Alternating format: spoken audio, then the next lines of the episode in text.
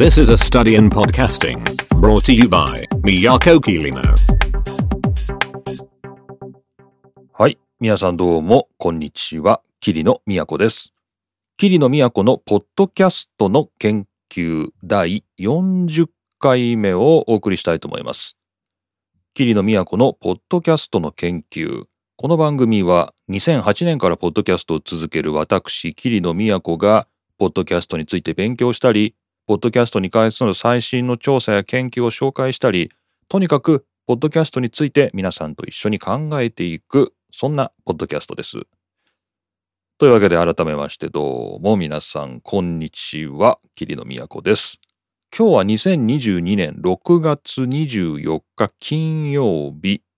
また週末の収録となっています。まあ、ここんとこですね。暑い。暑い。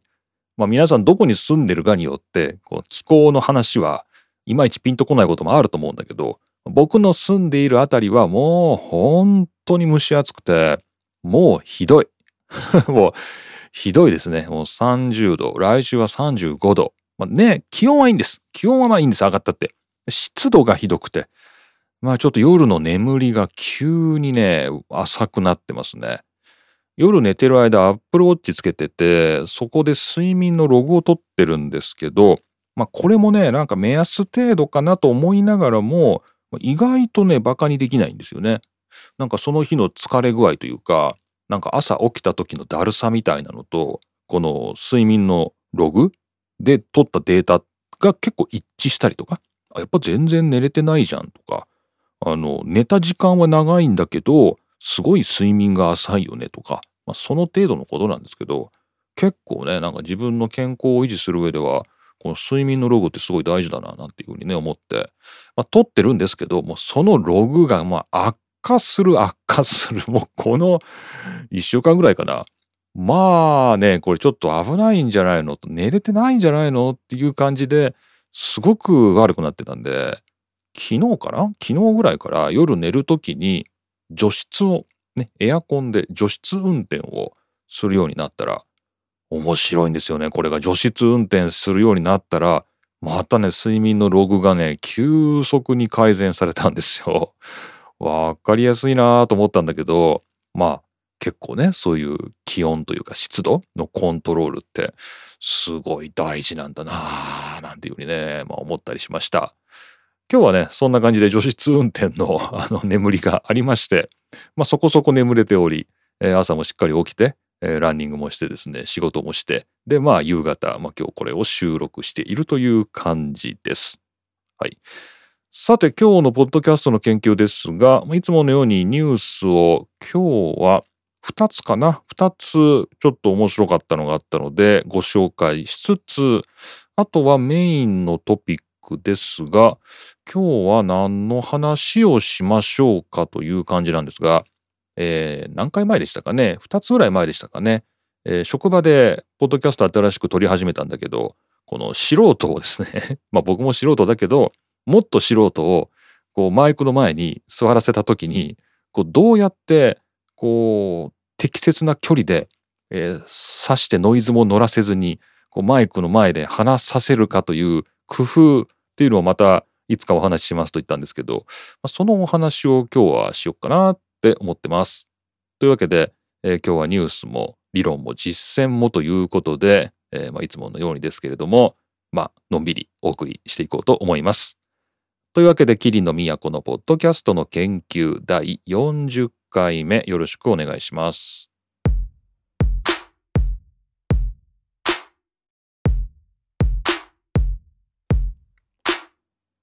はい、最初のニュースです。これは珍しいですね。ブルームバーグのニュースが引っかかりました。こちら、ブルームバーグで、ポッドキャストをめぐる業界事情ですね。ポッドキャストをめぐる業界事情というですね、業界事情を解説してくれるという、そういう珍しい記事がありました。えーポッドキャストの番組は現在約300万あり、300万あり、なお増え続けている。というね、ポッドキャストのビジネスモデルはこの拡大にうまく対応できるのかというのを動画でね、動画で、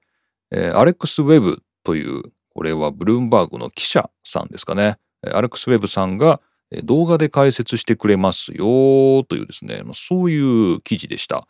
なので、まあ、動画だったので、ちょっとですね僕が見てみての、まあ、そのまとめみたいな感じになります。でえーっとですねまず全体的なこうポッドキャスト業界としてはオーディエンスは非常に順調に増えていると。つまりお客さんリスナーですかね。リスネーリスナー リスナーは順調に増えてって特にロックダウンねコロナのロックダウンによって、まあ、追い風があったと。これは本当いろんなところで言われてますけれども、えーまあ、リスナーは順調にちょっとずつ増えてるみたいなね感じです。えーそれはいいんですけど、えー問題があるというふうにねこのウェブさんが言うんですねアレックス・ウェブさんが言うんですよね。というのはポッドキャストの番組数が、えーめちゃめちゃ増えたっていうんですよ。つまりコロナのパンデミックの前後でお客さんねリスナーの数っていうのはまあ順調に、まあ、階段状に増えてるんですよ。まあ、ちょっとずつ増えてるみたいな感じね。なんですけどポッドキャストの番組数はめっちゃ増えたと。このパンデミック前パンデミック後でえー、とですね僕がメモした限りだとポッドキャストの増加率は540%だっていうんですよね。540%、5倍以上ですか。ポッドキャストの番組の数がものすごくこのコロナで増えたんだそうです。ちょっとね、これ面白いなと思います。ただ、まあ、リスナーは40%しか増えてないと。ね。えーリスナーは40%しか増えてないんだけど、ポッドキャストの番組は540%増えたっていうのが、まずこのポッドキャストをめぐる業界事情のものすごいマクロな部分ですね。だから、まあ、まあ、番組の供給方と言われればまあ供給方ですけれども、まあ、薄く広く聞かれているような番組が非常に増えたっていうことなのかなっていうふうにまあ僕は自分でもやってて思いました。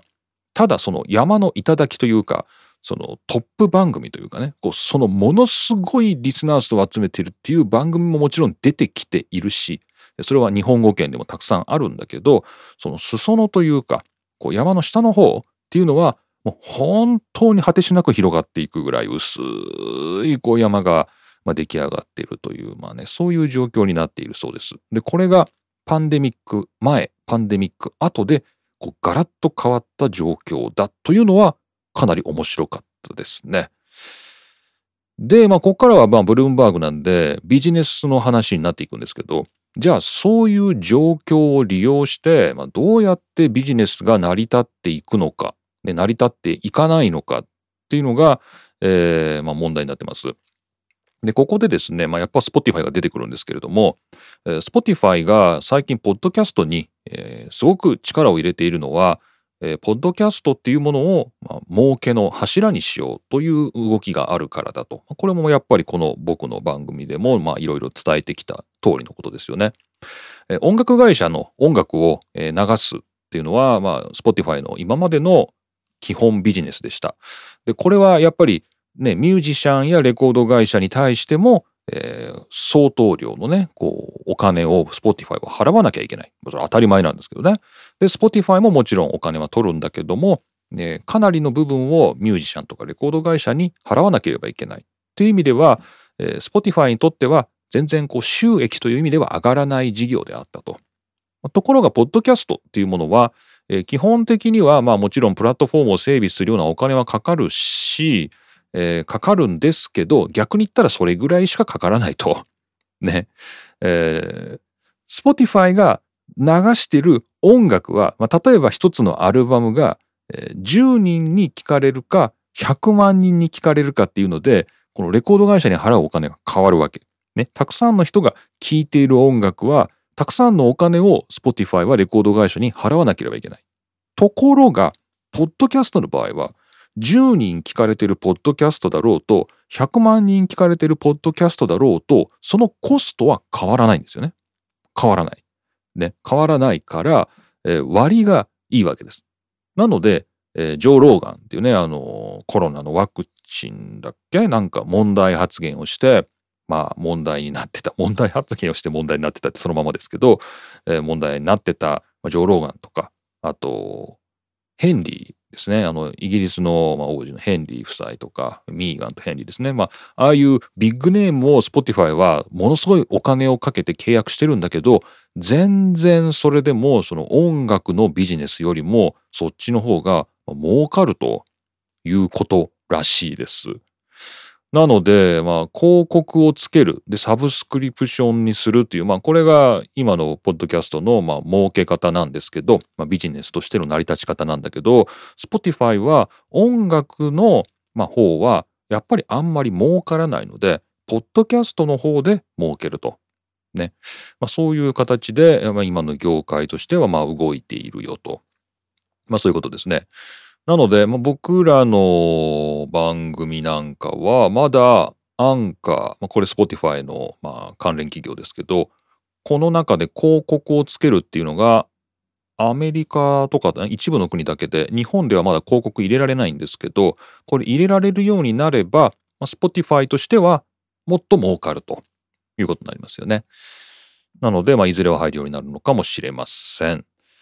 だから、まあ、広告収入っていうのは、まあ、どんどんどんどん、まあ、基本的には増えているっていうのが、まあ、現状です。はい。まあ、ここまで、えー、大きく分けて2つ。まあ、全体の概況ですね。そして、えー、ポッドキャストの、まあ、なぜポッドキャストで、まあ、儲けることが大事なのかっていうね。まあ、これは音楽で儲けるよりも全然儲かるからだっていうのが、まあ、さっき Spotify の例でお話ししました。これが2つ目でしたね。で、3つ目なんですけど、ただ、まあ、このモデルには、まあ、なんか僕らが気をつけなきゃいけない点があると。それは、ポッドキャストの、まあ、確かにこう、なんていうの？そこにスポンサーが入ってきて、ビジネスとしての規模はだんだん大きくなってるんだけど、それを上回る量で、ポッドキャストの番組数が増えてると。ね、さっき言った通りです。540%増えたと。だから番組数めちゃめちゃ増えてるんだけど、そのめちゃめちゃ増えた番組をカバーするほどの広告収入はいきなり伸びないっていうことで、えー、ほとんどのポッドキャスターというレベルではお金は入ってこないと。ね、業界としてはなんか賑やかな感じでたくさん広告が集まってるっていう感じなんだけど、その広告が分配されるどころの騒ぎじゃなく、もう番組数がものすごい増えちゃってるんで、えー、もう本当に儲かっているっていう人はもう本当にごくごくごくそのピラミッドの頂点だけで、えー、他のポッドキャスターというところはもうほとんど収入が来てないと。えー、まあ、これが3点目のまあ現実というところです。なので、まあ、この番組でも、ポッドキャストの景気のいい話というのを今まで何個もね、ニュースとして皆さんとシェアしてます。えー、こんなに広告が入るとかね、こんな風に儲ける技があるんだとか、いろいろあるんですけど、もうそれは本当にピラミッドの頂点だけなんだよっていうのが現実ですよと。ね。もう本当に番組数が増えすぎちゃってて、もう追いついていないと。まあそんな感じの、状況です。さて、まあそうなってくると、まあ、ポッドキャスターとしては、まあどういう今状況にあるのかっていうことなんですけど、まあ、とにかく自分の番組を聞いてもらうっていうことがとても大事だと。まあそうですよね。まあこれはお金になるかならないかということは別にして、やっぱり配信する手間っていうのはまあ何人聞いてても変わんないので、まあ、仮に10人しか聞いてないものであろうと、100人聞いてるものであろうと、配信する側の手間は変わらないし、まあ、なるべくたくさんの人に聞いてもらった方がそれは嬉しいっていうのはまあこれはもちろん本音ですよね。そうなってくると、どうやって他の人に聞いてもらえばいいんだろうか。ね、これはあのいろんなマニュアルに長く続けるしかないって書いてあるっていうことをね、えこの番組でも紹介してきましたけど、まあ、確かに長く続けるしかないんですけれども、えー、一発逆転のチャンスがあると。それは Apple とか Spotify とかそういうプラットフォーム側で自分の番組が押されることだと。ね。えー、Apple が例えば推してくれる？バナーを作ったりして推してくれたり Spotify がトップで自分の番組を紹介してくれたりとか、まあ、こういうことがあるとリスナーがガッと増えるわけです。ということはですね逆に言えば僕らのポッドキャストの制裁を立つと言いますか生かすも殺すもアップルやスポティファイの、まあ、手のひらの上だと。アマゾンも入れていいかな？えー、だから本当はポッドキャストっていうのはブログみたいなもんで、まあ、どこで誰が何を書いてもいいし、まあ、どこにアクセスが集まるかなんていうのは、まあ、その時次第だっていうような、まあ、なんとなくそんなようなイメージがあったそれはでも昔の話で今はアップルが今はスポティファイがポッドキャストを管理していると。事実上ね。だからアップルオリジナルの番組とか Spotify のオリジナルの番組とかを作っててほとんどはそのオリジナルの番組がアップルのプラットフォームでも Spotify のプラットフォームでも、まあ、プッシュされるようになってきていると。その数は、まあ、この記事的には Spotify でだいたい20%ぐらいがオリジナルの番組が押されてってっていうことでもちろん100%ね自分のとこの番組だけ押してるわけではないようなんですけれどもえー、まあ他の540%増えたっていうねその小さな番組っていうところにスポットライトが当たるなんていうことは、まあ、まずまずほとんどないんだろうなと、まあ、いうことで。でもまあそれでねあの続けていけると3回以上配信できるというね、まあ、そういう根性があるというか、まあ、なんていうかこう継続性のある人は、まあ、もしかしたらいずれっていうですねことはあるかもしれないんだけど、まあ、それもまあ、結局はアップル次第というか、まあ、Spotify 次第だよねっていうことで、まあ、なんかもう、えー、自由な場というよりはもうなんか管理された公園みたいななんかそんなような感じになってますよねと、まあ、こういう話になっていました。で今後はまあポッドキャスターは定額課金制になるんじゃないかというような予測をブルームバーグは最後に出していてつまり僕らがお金を払うってことかなポッドキャスターが定額課金制だって書いてあったので言ってたか言ってたのでえつまり、え今は例えばアンカーとかただですけど、まあ、例えばこれが月、えー、そうですね、まあ9、9ドルとかね、まあ、月9ドル、1000円ぐらい、月1000円とか、月1200円とか、なんかそういう、まあ、今、Vimeo とかね、そういう動画のプラットフォームだと、まあ、毎月のあのお金をね、取りますよね。なので、まあ、もしかしたらそういうふうに、まあ、定額課金制になるかもしれないですよね。っていうね、まあ、そんなような未来。つまりこう配信する側配信したい側からお金を取ろうというね、まあ、そんなようなことにもなっていくんじゃないのかと。まあ、これはね Spotify のまあ音楽のね方の配信ではまあもちろんもうそういうふうになっているし、まあ、これが Spotify に、えー、の場合でもまあポッドキャストに適用されてもおかしくないよねという、まあ、ちょっとそれはまあ僕らポッドキャスターからしたらあんまり来てほしくない未来という感じもしますけど、まあそういうことも言われていました。はい。なので、まあ、BBC であるとかね、そういうあの大きな企業はあの、そういう Spotify や Apple にコントロールされるのが嫌なので、自前のプラットフォームですよね。BBC だったら BBC サウンズという、ものすごく大きな BBC の番組だけの、こう、Spotify みたいな、なんかね、そういうあのプラットフォームも作ってるし、アプリも作ってて、これ僕らも BBC サウンズ登録すれば、あの、ちゃんと使うことができます。BBC のポッドキャスト。ね、全部聞けるっていうねそういうのあるんだけど、まあ、そういうふうに大手企業で、まあ、体力のあるところはそうやって、まあ、脱アップル脱スポティファイをして、えー、まあ今生き残ろうとしていますねっ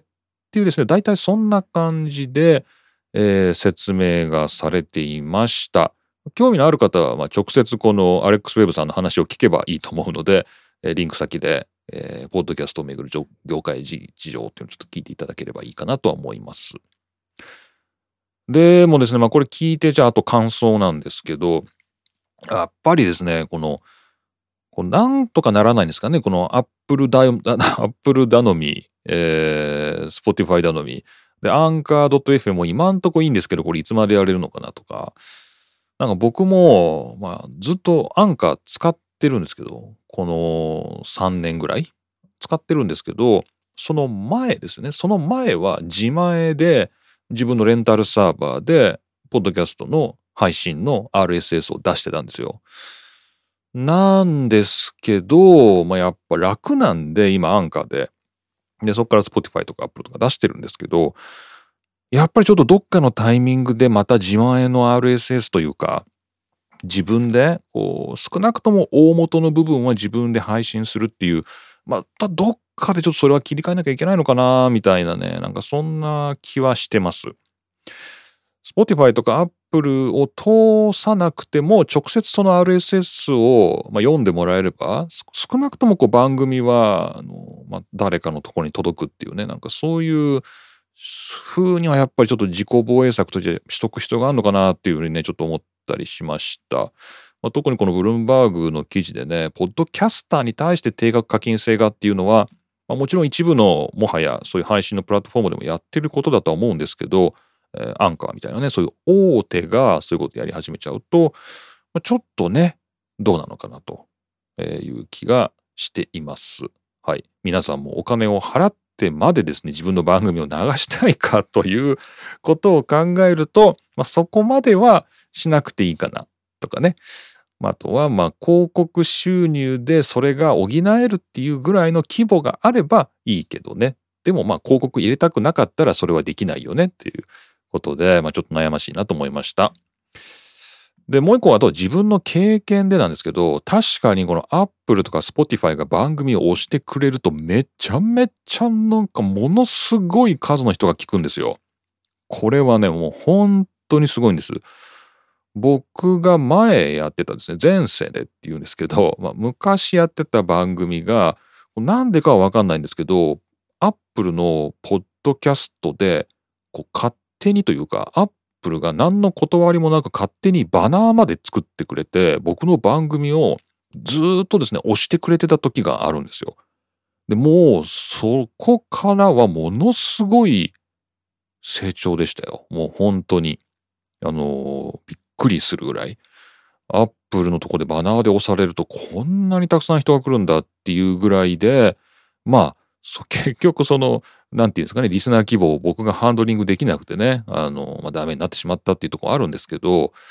でもやっぱりね、本当にプラットフォームが押すとものすごい人が来るんだっていうのは確かに僕も経験したことがあります。でもそれは嬉しいっていうふうに考えてもいいんだけど、でも結局それってね、本当生かすも殺すもね、そのプラットフォームに握られてるんだって思うと、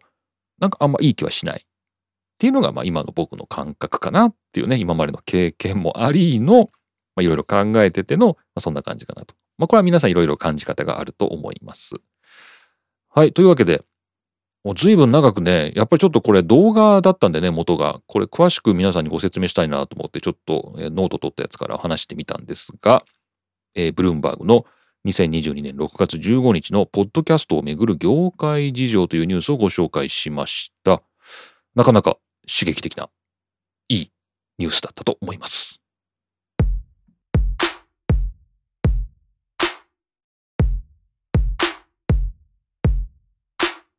はい。えーと、もう一つのニュースなんですけど、これもさっきのブルームバーグの記事とちょっと関連してて面白いなと思ったんだけど、えー、アップルのポッドキャストですね。アップルのポッドキャストの検索が一体どんな基準で弾き出されているかっていうですね、これは、えー、ポッドニュースがブレイキングっていうですね、大ニュースみたいなね、そんな感じで取り上げてて、そんな大ニュースかと思ったんだけど、えー、How Apple Podcast Search Works どのように Apple のポッドキャストの検索が機能しているのかというですね、まあ、そんな記事があって、まあ、さっきのね、プラットフォーム側に、まあ、我々生きるも死ぬもですね、握られているという、まあ、そんな状況になってまして、検索ワードを入れた時にどの番組が上に出てくるかっていうのは結構ポッドキャスターにとっては大きな問題なんですよね。で、それがどうもブラックボックスだったようなのですが、最近なんでしょうね。これブレイキングなんでね。えー、アップルが、発表したんですね、自分とこのポッドキャストの検索で一体何を基準に、えー、検索結果を出しているかっていうのを、明らかにしたということでそれが結構大きなニュースというか面白いニュースとして取り上げられていました。で、ここでも取り上げています。で、このアップルのページに飛ぶんですけれども、えー、検索というのは Search find the best possible match to your search term and presents the most relevant results at the top 当たり前ですね。検索は検索キーワードに最もマッチするもの、これを、えー、関連性の高いもの、これを一番上に出しますよと。まあ、それはそうですよね。で、問題はその先ですね。えー、some of the main factors、えー、そのじゃあ要因ですね。何が一番上に出てくるのか。えこれは以下のものから弾き出していますと。まず、えメタデータ。番組名、チャンネル名、エピソードタイトルといったメタデータ。まあこれはそうですよね。で、あと人気、ポピュラリティですね。Apple Podcast で多くのフォロワーがいる、リスナーがいること、再生回数を持っていること、まあ、こういったポピュラリティも加えますと。で、あとは、ユーザービヘイビア、ユーザーの行動というべきですかね。えー、検索結果から、まあ、エンゲージメントが高い。つまり検索されたものでクリックして再生されたり、それを登録する、購読するとか、そういうユーザー行動の良いもの、なんかたくさんの人が検索された結果からたくさん聞くようになってるよねっていう、そういうものも上の方に出ますよという、まあ、この3つで、主にと書いてあるんで、えー、主な要素なんで、これだけとは書いてないんだけど、メタデータと人気と、えー、ユーザー行動、この3つで検索結果を出していますよということを発表したと。で、ここで、このポッドニュースも注目しているのは、つまり、レーティング、この評価、星3つとか星5つとか、それは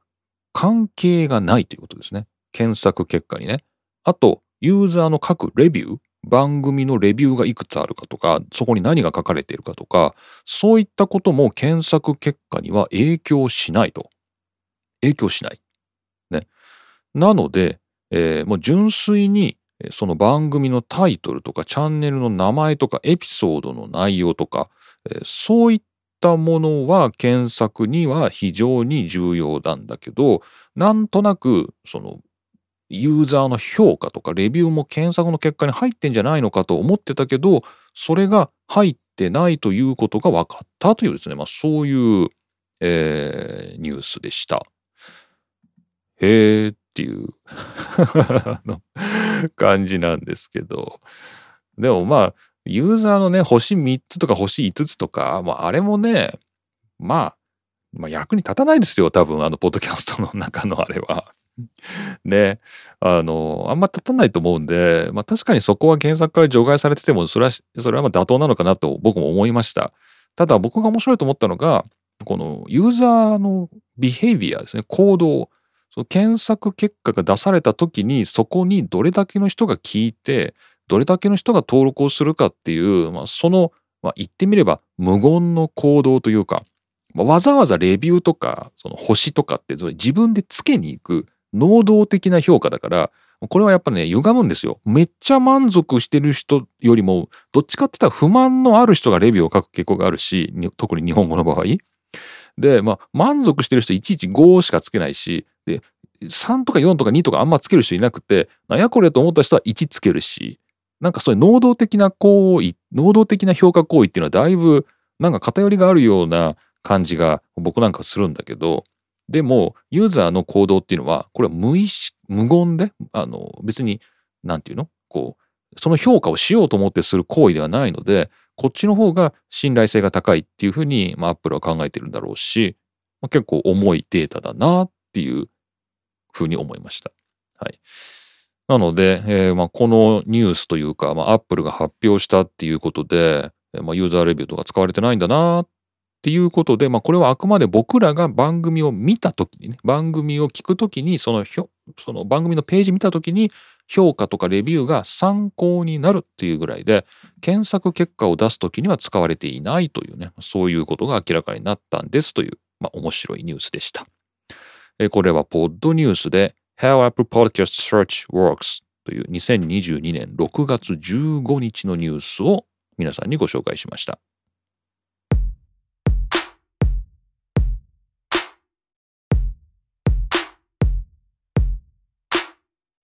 はい。もうなんか今日いい時間になっちゃいましたけどね。えー、っと、さっき確かめたら37回目のところで、えーまあ、職場で始めたポッドキャストで素人がマイクの前で暴れるみたいなですね、そういう話をしてましたね。37回目、ポッドキャストの研究37回目の続きを、まあ、本当に今日じゃちょっとだけ話そうかなと思います。で、えー、前回の話を確認してみたところ、こうマイクスタンドで机の上にポンと置くいわゆる卓上タイプのま、えー、っすぐな棒のタイプね。こういうものを買いましたよと。でそうしたところ、えーマイクの前で話してる人が手を動かしたりしてこうバンバンバンバンそのスタンドに当たると。ね。これだから素人は。みたいなですねそんな話をしていました。で、えーじゃあ今日はその1段階だけね話をします。で、えーうちにあったですねロードの PSA1 っていうすっごい高いマイクスタンドかつですねダイソーで買ってきた100円の、リストウェイトこれをつけることによって、え活用の幅がぐっと広がったっていうですねそういうあの PSA1 という高級なマイクスタンドがあります。でこれはブーム型なので遠くからマイクをこう宙に浮かせた状態で自分の近くまで持ってこれると。つまりこう手のところが開くんですよね。手のところが自由になる。でこれはあの普段の作業だったらキーボードを置いたりとかミキサーを置いたりとか、まあ、そういうふうに使えるし、まあ、原稿を置いといてもいいし、まあ、すごくこうポッドキャスターにとっては便利なもんなんです。じゃあもうしょうがないとこれをあのその素人側に使おうと。ね、まあ、しょうがない。これを持ってこうということで、まあ、これを持ってきまして、その棒のね、スタンド型のやつを、まあ、やめて、この机の上が広く使えるような、このロードのスタンドを一回セットアップして使ってみたんですよ。そうしたらですよ。今度はですよ。その素人は、素人たちはですね、机の上に手が置けるようになるじゃね。ここまで、今まではその机の上にスタンドがあったから、その机の上に手を置けない感じで、えーでもまあ手を動かすから話してる時にこうバンバンバンバンスタンドに当たってたんですけども机の上がクリアになったら今度は机の上に手を置いて机を手で叩くんですよね。机をこう指で叩くっていうかこう机を叩くようになったんですよ今度は。ね手が置けるようになったらこう机を叩くようになってこれダメですね。これはアウト。えーまあ、机叩かれるぐらいなら、まあ、そのノイズがあの乗るぐらいならまだたまたま手がたまに当たった方がマシっていうふうにちょっとディレクターとしては判断しまして、えースタンドは元に戻しました あの安い卓上スタンドに戻してあのロードの PSA1 は引っ込めました。はい、という、まあ、今日はこの段階までで、はい、お話をしてまあなかなかだからねまだ道のりは遠いんですけど、まあ、他にもいろいろ工夫がさらに先ありますので、まあ、もしよかったらまたお話ししようかと思います。はい。さて、そんな感じで、えーまあ今日のところはこんな感じなんですけれども、えーこの番組ではお便りなどですね、まあぼちぼち募集しております。えーマシュマロというサービスで皆さん匿名でメッセージを送っていただいておりますので、もしよかったら番組の詳細欄ありますので、リンク踏んで、えーこちら、ポッドキャストの研究宛てにということで、メッセージお送りください。よろしくお願いします。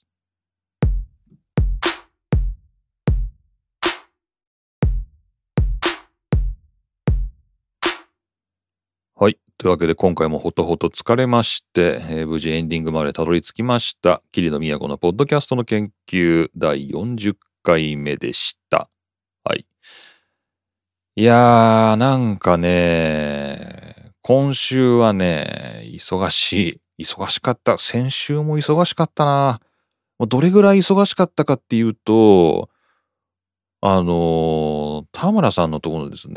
あの番組に僕が出たっていうね、あのー、社労士ラジオサニーデーフライデーのところに僕が出たっていうやつが、上下分かれて2週間連続で出たんですけど、その2回目の方が出たんだけど、もう全然聞く余裕がないというか、もう全然なんかそんな番組を聞くみたいな心持ちになれなくてね、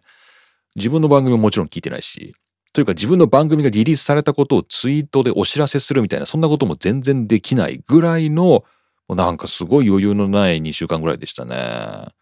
でつい最近ですけどねやっとその田村さんとも出演した自分のやつを聞いてみてちょっとツイートしたみたいなのが数日前だったと思うんですけどいやなんか本当に慌ただしいもうこのままね本当に7月8月頭ぐらいまでねもうこれからドワーって風に走っていくっていう感じかなっていうまあ、そんな業界で暮らしております。はい。というわけで、まあ、本当にほとほと疲れまして、でもまあ皆さん、今日は金曜日の夜ですけれども、まあ、いつこれ聞かれるか分かりませんが、ぜひ良い週末をお迎えください。というわけで、今回も桐野都がお送りしました。また次回お会いしましょう。